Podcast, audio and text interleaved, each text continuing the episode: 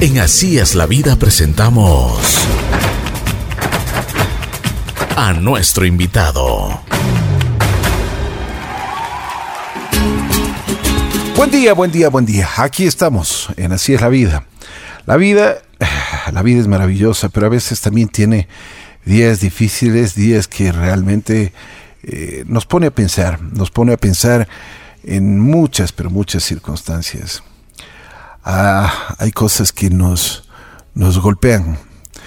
Y las enfermedades, por supuesto, a veces llegan y golpean nuestra, nuestra puerta. Es el caso de Norma, que está aquí junto a nosotros. Eh, pues realmente vamos a conversar un poquito con, con Norma. Bienvenida, ¿cómo estás? Muchas gracias Ricky, eh, muy emocionada de estar aquí, es la primera vez que estoy en una radio y me parece interesante compartir con más personas mi experiencia. Muchas gracias. Gracias por estar aquí primero. Te agradezco muchísimo. Gracias por tu valentía, que es importante. El, eh, el, dar el testimonio que tú tienes el día de hoy, que puede servir y ayudar a mucha gente.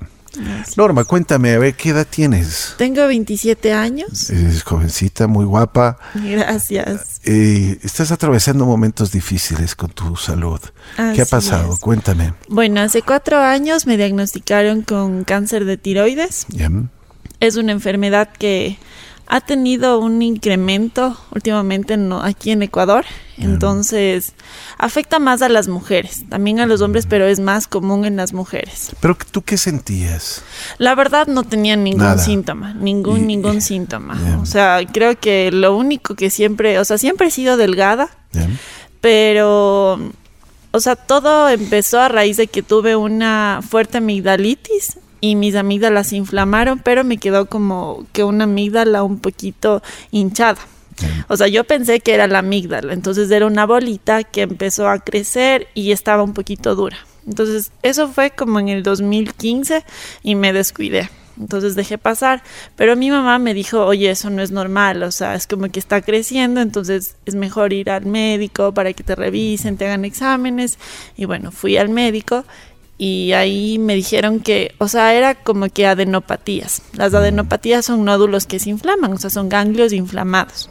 Entonces, el doctor me dijo que no era normal, o sea, que posiblemente podía ser cáncer, pero yo en ese momento le tomé como que muy a la ligera y dije, no, o sea, eso no me va a pasar a mí, es algo que, no, o sea, en, en mi plan no estaba eso.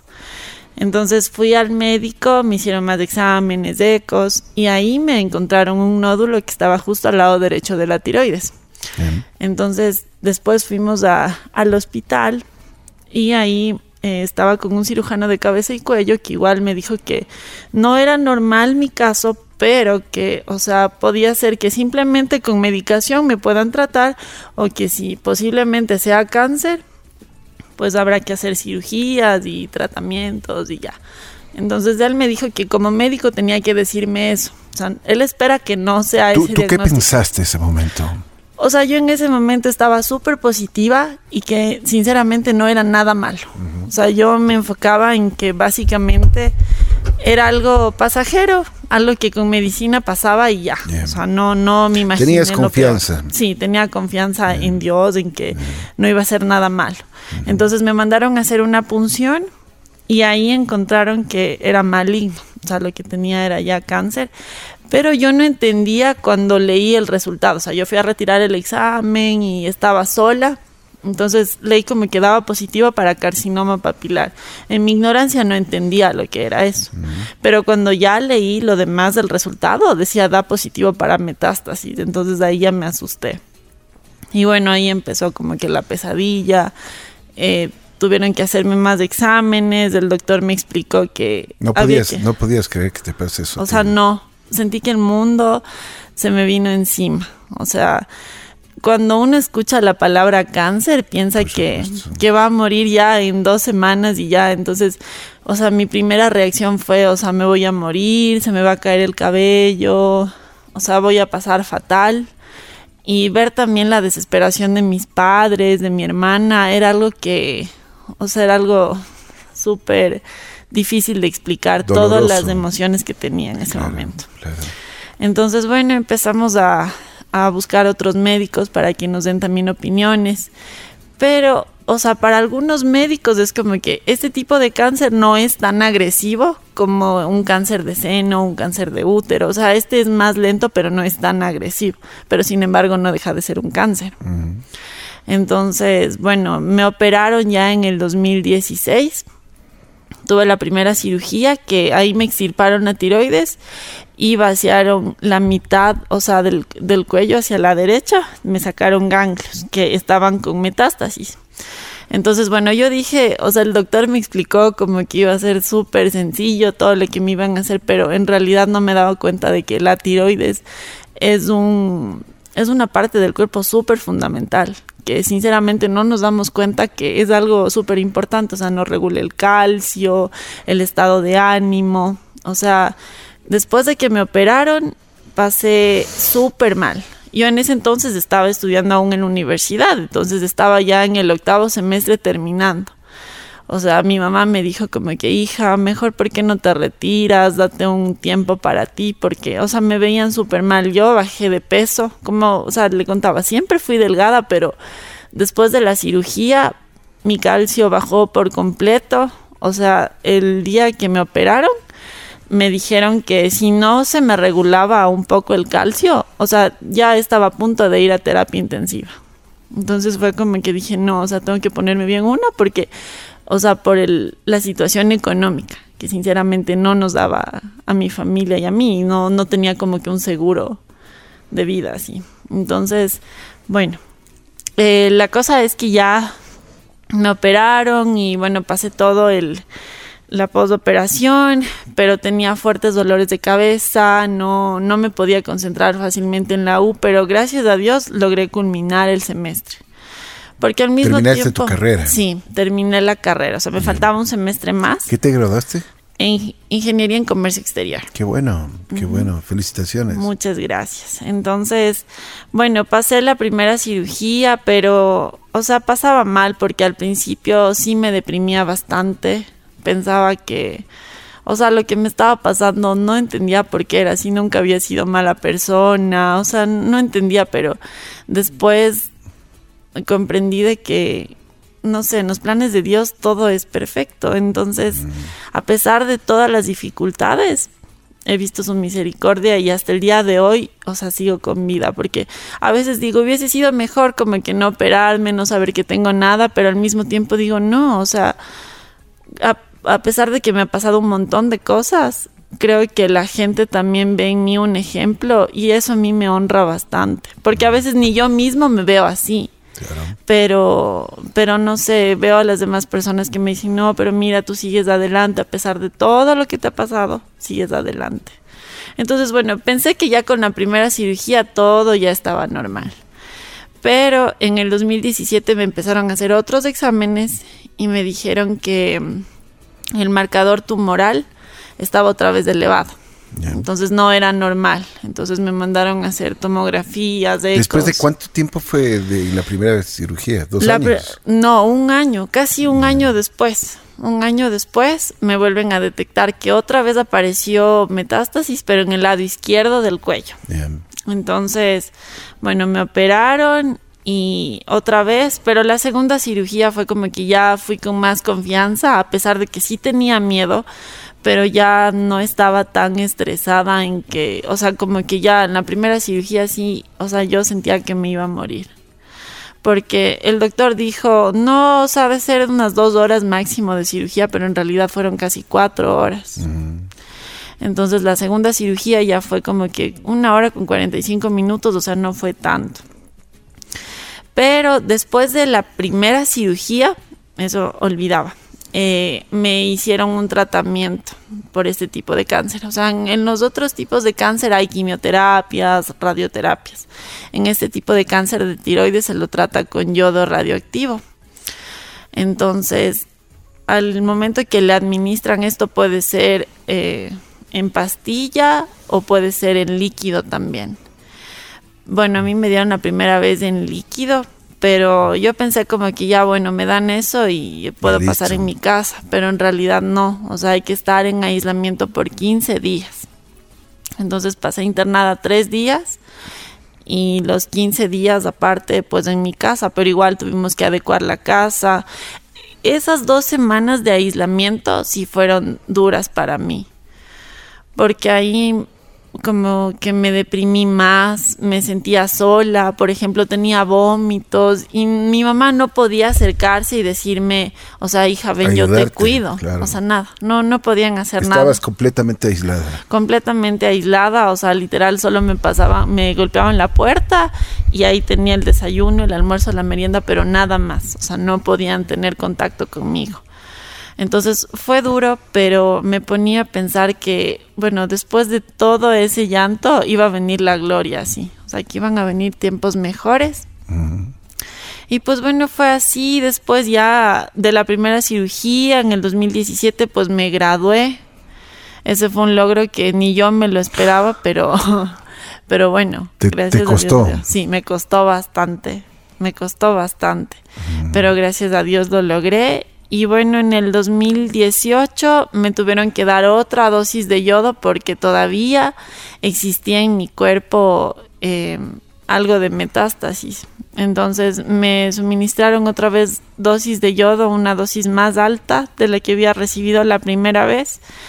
Pero en este caso, después de una serie de exámenes que me hicieron, o sea, determinaron que en sí no quemó nada de los pulmones porque... Mm. O sea, tengo aún nódulos en mis pulmones, pero no, o sea, no desaparecen aún. Entonces se presume que ahí está la metástasis. Pero puedo decir que a raíz de todo esto que me pasó, he aprendido muchas cosas. Por supuesto. Tus pulmones también. Sí, o sea, por el momento tengo nódulos, o sea, son nódulos pequeñitos que no me han traído problema, pero o sea, tengo que estar en controles cada seis meses. Antes era cada, cada mes, después fueron cada tres meses y pues ahora estoy cada seis meses. Pero ¿y cómo te sientes? La verdad me siento mucho mejor que antes. No he tenido em, como que dolor, o sea, dolor físico no hay. Quizá a veces dolores de cabeza, lo que sí, a veces cambios en el estado de ánimo, así que es lo que normalmente me sucede, o también cuando se me sube mucho el calcio o se me baja el calcio. es un problema de no tener tiroides. Eso te iba a preguntar, ¿qué, qué, te afecta cuando se sube o baja el calcio? Por ejemplo, cuando se me baja el calcio, eh, son calambres en diferentes partes del cuerpo. Y también cuando hay una hipocalcemia, como se le llama, cuando se eleva el calcio, en este caso pues es que se es como que siente como hormigueos en las manos o en las piernas y es como que se empiezan a dormir las piernas. Mm. Y en la última cita médica que justo tuve, o sea, yo estaba tomando medicación porque yo tengo que tomar pastillas, o sea, una pastilla de por vida, que es el, o sea, el, sustituto de la tiroides que no tengo. Entonces la doctora me dijo que al parecer es como que la dosis está muy alta. Entonces eso tienen que irme regulando mes a mes. Y también el calcio que tomaba, pero me dijo que ya estaba muy elevado. O sea, entonces tengo que más bien complementarle con la alimentación, hacer ejercicio. Y bueno, es lo que he estado haciendo últimamente. O sea, como digo, el cáncer no ha sido tan malo me ha enseñado muchas cosas que a veces agradezco que me haya, o sea, agradezco definitivamente que me haya pasado esto porque antes, o sea, llevaba no una vida desordenada, pero quizá no era tan agradecida como soy ahora. El ver que me puedo despertar todos los días, disfrutar de mi familia, de mis amigos, que igual han sido mi apoyo. Entonces... Valoras mucho más la vida. Valoro mucho más la vida porque antes ni siquiera iba al médico ni nada. Entonces, ahora es como que ya lo pienso dos veces y lo que sí les doy como consejo que a cualquier señal que su cuerpo les dé, vayan al médico. Muchas de las veces nos confiamos en que, o sea, no, está bien, tengo este dolor, no, ya me ha de pasar, no pasa nada y dejo pasar y luego vienen las consecuencias. A pesar de que mi cáncer no es que estaba como hace dos años como yo pensaba, sino que mi médico me dijo que esto ya había estado hace seis años. Entonces, al ser una enfermedad súper silenciosa, o sea, mi cáncer ya estaba en, o sea, tipo 2. Todavía no era tipo 3 porque ahí ya es más complicado pero sin embargo, o sea, sí fue algo que me cambió la vida, no solo a mí, sino también a mi familia. Claro. Has aprendido mucho en este tiempo. Sí. ¿Cuál ha sido la, la, lección más fuerte, la lección que te ha dado la vida y que te ha dado esta enfermedad, no? La lección más grande que me ha dado es aprender a ser paciente y ser muy agradecida. Ser paciente en qué sentido? A veces queremos que las cosas salgan tal cual como nosotros queremos, pero no nos damos cuenta que a lo largo de la vida existen obstáculos, que sin embargo a veces parecen imposibles de, de superarlos, pero se puede. Se puede. Yo, o sea, como digo, es con el, el apoyo de mi familia y sin embargo es, o sea, no sé en qué ser divino pueda creer otra persona, pero ha sido Dios quien me ha mantenido fuerte, porque mi médico igual me decía, ¿sabes qué? Te vas a deprimir, o sea, no va a haber días en los que ni tú mismo te soportes, va a haber momentos en los que definitivamente, o sea, no quieras ver a nadie.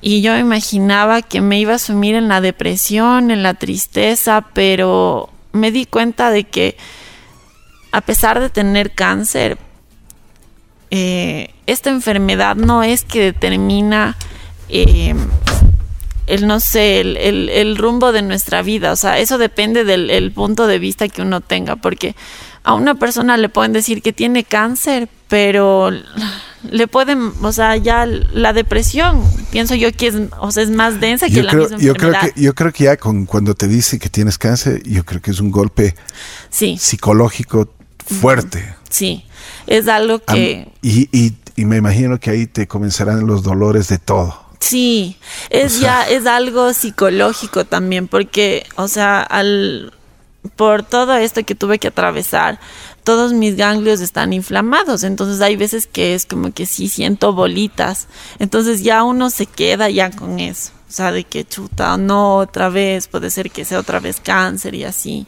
¿Te has preguntado en la vida por qué a mí? Sí, muchas de las veces. Pero sinceramente. Cuál, cuál, ha sido la respuesta? O sea, no he encontrado respuesta, sino que más bien ha llegado como que a mi mente, sino ¿para qué me pasó esto? Exacto. Tienes una misión. Yo pienso que sí. A pesar el mismo de hecho de que estés aquí conversando con nosotros, el mismo hecho de que estés dando tu testimonio de vida, pues con esa valentía, con esa sinceridad, yo creo que estás primero ayudándote a ti mismo y ayudando a mucha gente. Sí, y a mí me honra bastantísimo el, el poder ser de, de, ayuda para otras personas. Eres un ejemplo porque estás luchando constantemente, ya son cinco años de tu enfermedad, estás con operaciones, estás con medicinas, como tú mismo dices, el presupuesto mío y de mi familia no alcanza. Uh -huh. O sea, aparte de tu enfermedad también esa es una preocupación. Exactamente. Por el mismo hecho, por ejemplo, de, de tener esta enfermedad, considero que a veces sí es difícil también conseguir un trabajo. En mi caso se me ha hecho muy complicado. ¿Qué ha pasado? Por ejemplo, eh, llego a entrevistas de trabajo y es como que ya le empiezan a entrevistar y toda la cosa, pero le ven como que la cicatriz en el cuello, entonces empiezan a preguntar como que qué pasó, entonces uno comenta esas cosas, pero quizá es la ignorancia de la gente que a veces digo como que no sé, no sé si simplemente sea aquí o en otros lugares, pero el hecho de tener muchas de las veces una enfermedad catastrófica piensan que es algo mal, pero es algo que le puede pasar que les puede a cualquiera. contagiar.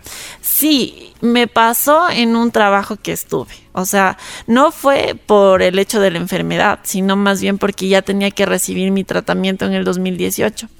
Entonces yo estaba justo ya terminando mi periodo de prueba, o sea, de los tres meses. Entonces, aquí me dijeron como que, ¿sabe qué? O sea, si se tiene que hacer el tratamiento, pida permiso, haga un oficio. Entonces yo hice, comenté todo lo que iba a pasar, que me iba a ausentar por 15 días, pero en realidad me dijeron que no. O sea, no me pueden ayudar, que tenía que poner la renuncia porque... O sea, es posible que quizá con lo que me dieron el tratamiento vaya y les contamine a todos. Entonces fue un bajón. ¿Eso te dijeron? Ajá. Eso fue algo bien terrible. Fue algo de lo, o sea, creo que eso fue lo peor que me pudo haber por pasado. Supuesto, por supuesto. O sea, fue como que un tipo de discriminación que me hicieron, pero, pero sinceramente en ese tiempo ni siquiera pensé en poner una denuncia o algo porque ya estaba pero a qué, días. qué ignorancia, ¿no? O sea, ¿no crees que la ignorancia es atrevida en ese sentido? Sí. O sea, porque, bueno, por lo menos, o sea, eh, no sería importante que sepas o te enteres o investigues si estás hablando de una empresa que tiene recursos humanos, pues debes por lo menos darte cuenta e investigar qué es lo que pasa, qué es lo que sucede y e incluso llevarlo del mejor sentido para que aparte de la enfermedad que tiene que tienes tú no te hagan sentir mucho peor de lo que ya estás, sintiendo. Entonces, estaba ese como es, que... Ese es mi pensar, no sé qué te parece a ti. O sea, es que es así, porque considero que, por ejemplo, cuando yo empecé con esto del cáncer, la verdad al principio no quería decir nada a nadie porque una no quería como que me hagan como que la víctima, ay pobrecita, es que tiene cáncer, no, es que esto, o sea, yo le dije a mami como que no, yo no quiero que vengan a la casa a visitarme y que me tengan por poco lástima, porque es algo que le puede pasar a cualquiera, o sea, sí es difícil, pero no al punto como que de, de victimizar o revictimizar por el mismo hecho de estar enferma. Así es, así es. Entonces, sí me puse a pensar eso en cuando estaba en mi trabajo y yo lloraba porque ya había, ya había puesto como que la renuncia y decía, o sea, Señor, ¿por qué me pasa esto? O sea, si no estoy haciendo nada malo y más bien estoy dando lo mejor de mí en mi trabajo, a pesar de que, o sea, sí es difícil, como que a veces los dolores de cabeza, un montón de cambios, pero no, no comprendía. Y hubo un momento en el que mi papá me dijo como que no, pero pongamos una denuncia y así, pero en mi corazón como que no estaba eso, sino más bien como que, o sea, es la ignorancia, como usted dice, o sea, la ignorancia es atrevida. Y más bien en mi corazón hubo como que, o sea, Señor, perdónales porque no, no saben lo, lo, o sea, lo que están haciendo y lo que es atravesar esta enfermedad, porque yo esto no le deseo a nadie, definitivamente a nadie. Norma, ¿cómo te sientes hoy? ¿Cómo estás hoy? Más fuerte, de cuando empecé esto. Me siento más, más feliz. Como dije, hace, una, hace unos días tuve ya mi cita médica, mi control. Y pues bueno, gracias a Dios, todo está controlado. O sea, todavía el cáncer no se ha ido, pero está controlado. Está controlado desde el 2018. O sea, ya son dos mm. años que se ha mm. mantenido igual. Entonces me siento feliz por eso, porque siempre hay ese estrés de cuando tengo citas médicas, de que no sé qué va a pasar. O sea, puede ser de que sí esté todo normal, pero también puede ser de que sí incrementó el marcador tumoral y se tenga que hacer más cosas. Entonces, sí existe aún en mí ese temor, porque sí me asusta el hecho de que quizá tenga que recibir quimioterapia, que es lo que yo aún no he recibido que es posible que sí, en el caso de que mi marcador tumoral aumente y los nódulos que tengo en mis pulmones, pues, o sea, igual aumenten de tamaño, porque ya, o sea, con yodoterapia no me pueden tratar. Pero yo confío mucho y tengo fe en que no va a ser nada de eso. Y pues si me llegara a pasar eso, también confío en que todo tiene un propósito. Quizá aún sigo aprendiendo mucho de esto y aprendo muchísimo. O sea, en ser agradecida, en ser paciente, en darme cuenta que muchas de las veces nos damos cuenta de que no sé, el hecho de tener una cicatriz, a veces vemos a una persona y decimos, chuta, ¿qué le pasaría? Y así. Pero al principio sí me era difícil verme al espejo y verme la cicatriz, o sea, que era, o sea, era solo este lado, el lado derecho. Pero después ya verme como que todo el cuello, literal un collar. O sea, sí me veía al espejo y me ponía a llorar y decía, ¿por qué? O sea, si mi cuello no tenía nada, o sea, era como que estaba todo bien. Pero me di cuenta que sea, en sí lo superficial es algo efímero, o sea, la belleza, si se le puede llamar así, es algo que, chuta, en un minuto lo puede estar perdiendo en un accidente, un montón de cosas. De acuerdo. La vida te ha enseñado mucho, ¿no? Sí. Tienes 27 años, pero has vivido intensamente. Sí, los últimos cuatro años han sido de cambios tremendos en mi vida. ¿Le agradeces a la vida?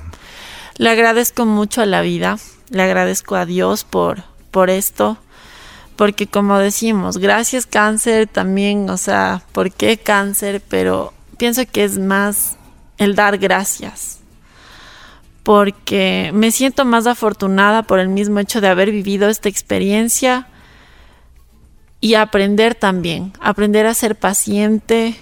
Como digo, o sea, esta experiencia me ha hecho aprender en muchos sentidos, en el ámbito espiritual, físico, emocional, en muchas cosas que mm. pues ahora me doy cuenta de que muchas de las veces nos estresamos por muchas cosas y pensamos que todo lo que estamos viviendo es lo peor que nos puede pasar a nosotros, pero no nos damos cuenta que afuera hay personas que luchan con cosas peores. Así es, de acuerdo, de acuerdo, y eso es lo que tú diga, acabas de decir, es una gran verdad hay personas que tienen la carga mucho más pesada que la, que la nuestra.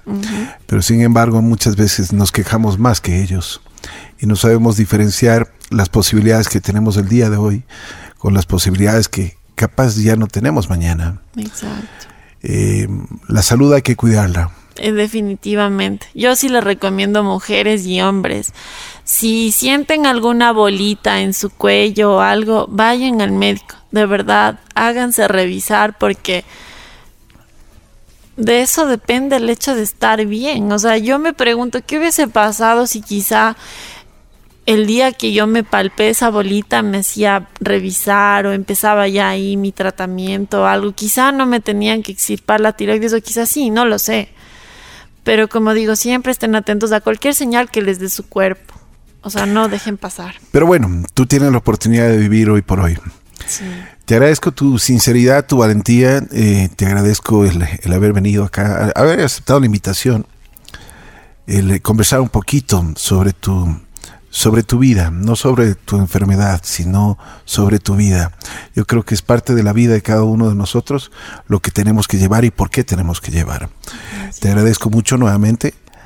Eh, te deseo lo mejor, de verdad. te deseo salud, salud, bienestar bendiciones y más que nada que tengas una vida llena de paz, que eso es importante, porque cuando tienes muchos conflictos internos y el por qué a mí, el por qué, y muchas cosas que reclamarle a la vida, no puedes, no puedes vivirla, no puedes sentirla.